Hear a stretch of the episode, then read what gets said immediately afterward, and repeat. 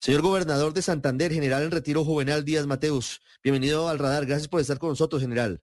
Ricardo, muy buenos días. Un abrazo grande y un saludo especial a toda la audiencia de Blue Radio. Lo mismo, señor. ¿Cómo está actualmente la situación en su departamento, en Santander, por cuenta de la sequía, por cuenta del verano? Porque creo que además de los incendios forestales también hay otras crisis, otras emergencias. Ricardo, eh, hemos atendido 33 incendios forestales en diferentes municipios del departamento, han afectado 15 municipios. Afortunadamente en el día de hoy amanecimos ya con el incendio del páramo de Santurbán controlado. Tenemos un problema de desabastecimiento de agua, se tomaron las medidas, por ejemplo en Barichara se reparó ya un pozo profundo, estamos reparando otro y a todos esos municipios que tienen desabastecimiento o riesgo de desabastecimiento, se les asignó un carro tanque para que puedan estar eh, llevando agua a sus comunidades. Sí, empiezo preguntándole por los detalles de esos 33 incendios forestales que ustedes han tenido que sofocar en Santander. ¿La situación ya está controlada en todos o hay alguno que todavía requiera atención? En todos está controlada estamos verificando en el páramo que, no haya focos. En el día de hoy no hemos encontrado ninguno. Mañana haremos una visita al sitio para entregar algunas ayudas y también ratificar que ya esté totalmente controlado para iniciar con el plan de recuperación de la conectividad ecológica. Sí, gobernador, el incendio en el páramo de Berlín fue el más severo que afrontó el departamento de Santander, pero también seguramente el más grave que afrontaron los colombianos, que afrontó el país. Hasta ahora, ¿cuál es el balance? ¿Cuántas hectáreas de vegetación, de frailejones fueron arrasadas por, por las llamas? Eh, Ricardo, en total en el departamento más de mil hectáreas y específicamente en el páramo unas 300 hectáreas han sido afectadas. 300 hectáreas. ¿En qué va a consistir, general, eso que usted nos llama, que me parece muy interesante, recuperar la conectividad ecológica? Los expertos dicen, mire, tardaremos décadas en eh, recuperar ese maravilloso bosque de frailejones que, que existía en el páramo y que se llevaron las llamas. Pero, ¿en qué consiste esa tarea que empieza este sábado? Bueno, mm, primero hay que hacer una evaluación y hay que tomar unas medidas rápidas para salvar los frailejones que, que se puedan salvar, porque no todos se dañan con el incendio.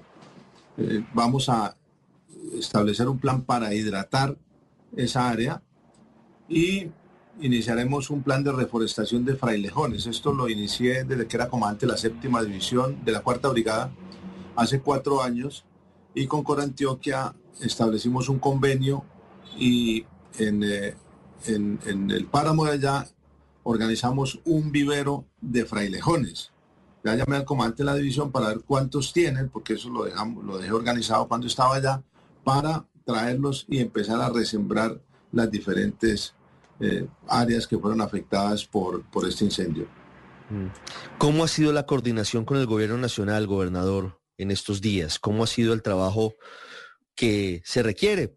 Al final, los primeros respondientes son alcaldes y gobernadores, pero cuando se presentan emergencias de esta magnitud, se necesita evidentemente una coordinación con el gobierno nacional. Bueno, Ricardo, eso tiene unos protocolos. El primero que atiende la emergencia es el alcalde con su oficina de gestión de riesgos. Cuando él sobrepasa la capacidad, acude a la gobernación de Santander, uno establece una sala de crisis para la emergencia y cuando sobrepasa las capacidades del departamento, acudimos al gobierno nacional, que normalmente es inmediatamente por la capacidad aérea que ellos la pueden suministrar a través de convenios o a través del pago de las horas de los helicópteros y de los aviones. Para mí no ha sido ningún problema, yo sé a quién llamar, en qué momento llamarlos.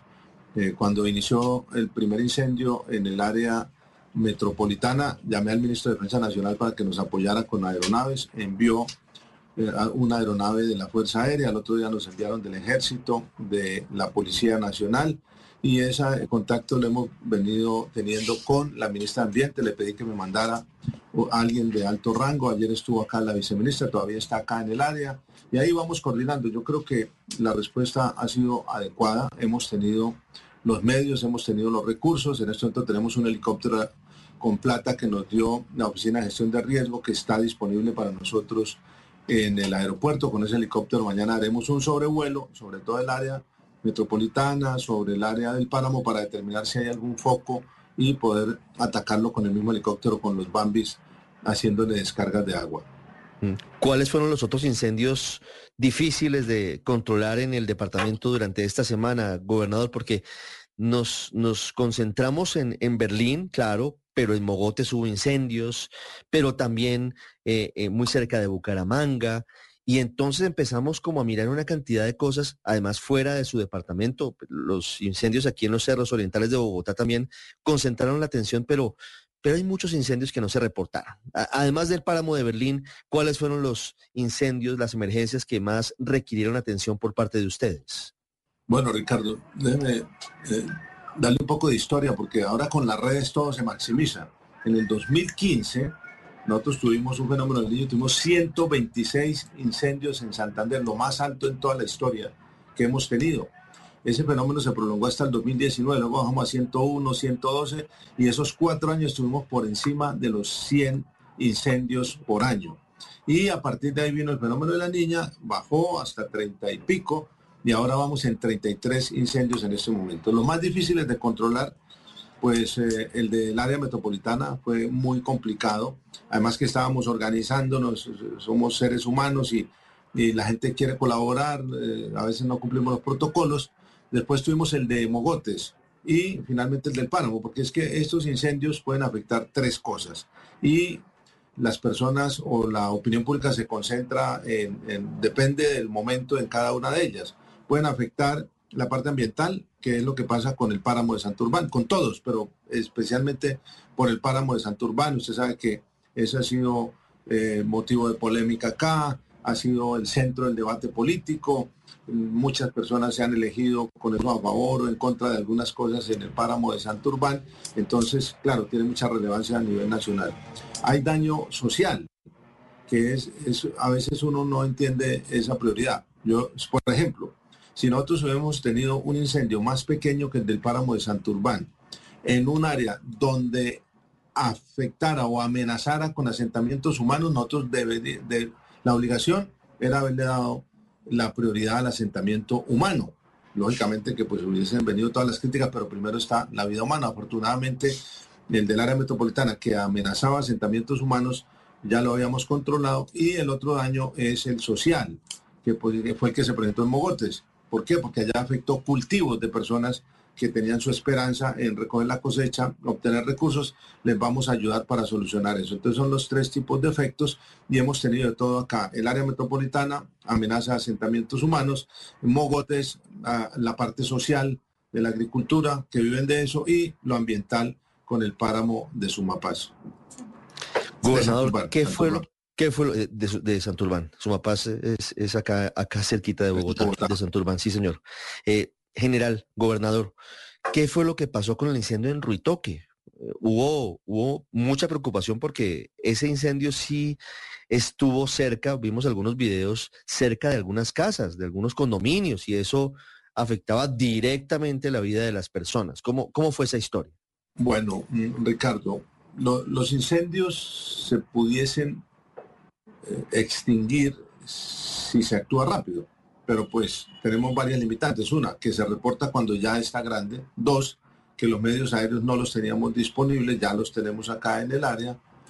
Y, tres, que los vientos que teníamos en ese momento pues eh, avivaban mucho las llamas.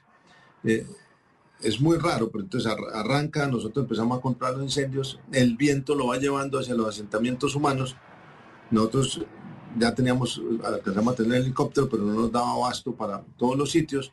Y cuando ya está cerca los asentamientos humanos, alcanza una chispa acá sobre el techo de una casa, se incendia. Eh, estamos muy preocupados porque no nos daba la capacidad para controlarlo. El viento cambió y lo envió hacia abajo. Eso nos dio un respiro para poder utilizar las descargas de agua al otro día y solucionar el problema allá en que Estuvimos muy preocupados por las vidas humanas porque había asentamientos. Humanos, pero afortunadamente con el concurso de todas las autoridades, de los bomberos que han hecho un trabajo excepcional, de la Defensa Civil, de la Cruz Roja, de las alcaldías, eh, todo el mundo ha puesto y logramos que si hubo un daño ambiental, listo, lo, trabajaremos para recuperarlo, pero no hubo pérdida de vidas humanas, que eso sí sería mm, totalmente desastroso. No, por supuesto. Gobernador, para finalizar, quiero preguntarles por lo que usted nos contaba también en, en, la introducción de esta charla sobre los efectos de la sequía en el abastecimiento de agua potable en algunos municipios, sobre todo los municipios turísticos. Tuvimos reportes de Barichara, usted nos lo mencionaba, tal vez en San Gil. ¿Usted cuál fue el plan que desplegó? Nos cuenta, además de provisión permanente de agua para esos sitios. ¿Por qué es tan compleja la situación de agua, por ejemplo, en Barichara, que es un municipio tan bello, de los más hermosos de Colombia, eh, pero que ha tenido esa dificultad históricamente? Bueno, Ricardo, nosotros ya le habíamos advertido a los municipios que iban a tener ese problema. Lo hicimos el 7 de enero, lo que pasa es que apenas llevamos siete días de, gobierno, se les envió una comunicación diciendo, mire, ustedes pueden tener problema de agua, tomen esa medida, racionamiento, etcétera, etcétera. Luego eh, viene eh, ya el desabastecimiento. ¿Cómo reaccionamos nosotros de forma inmediata consiguiendo carrotanques? Entregamos el, hace dos días 20 carrotanques, ya habíamos entregado una gran cantidad para que cada municipio tenga su carro tanque y lleve el agua a las comunidades. Pero en términos generales lo que estamos mirando es soluciones de corto plazo inmediatas. Entre esas tenemos suministro de carro tanques, que es como lo más fácil. Soluciones a mediano plazo, que es los pozos profundos. Ya reactivamos uno en Barichara, eso les da un descanso grandísimo. Estamos con los ingenieros militares reactivando el otro y lo vamos a hacer en Villanueva. Y a largo plazo el arreglo de los acueductos. Usted pregunta, ¿por qué ese problema en Barichara, un municipio turístico? Porque la burocracia, los trámites, los egos, las peleas políticas no han permitido que se haga el acueducto. Ya tomamos una decisión que es hacer el acueducto desde San Gil. Eh, el Ministerio de Vivienda nos va a dar una plata, nosotros vamos a poner de 10 mil millones de pesos, ellos van a poner 37 mil para que solucionemos ese problema del agua en Barichara de forma permanente y así vamos a trabajar en, en varios municipios. Por ahora estamos en el plan de choque que lo hacemos con carrotanques. Esa es una buena noticia para Barichara, para los turistas, para los habitantes de una bellísima zona del departamento de Santander. Señor gobernador Juvenal Díaz Mateus, general, muchas gracias. Un feliz día y estamos siempre pendientes de ustedes. Ricardo, un abrazo grande, un saludo especial a toda la audiencia de Blue Radio y muchas gracias por estar informando. Muchas gracias por estar dándonos apoyo también porque los he escuchado ahí en los diferentes programas. Hacemos una pausa y ya regresamos al radar en Blue Radio y en bluradio.com.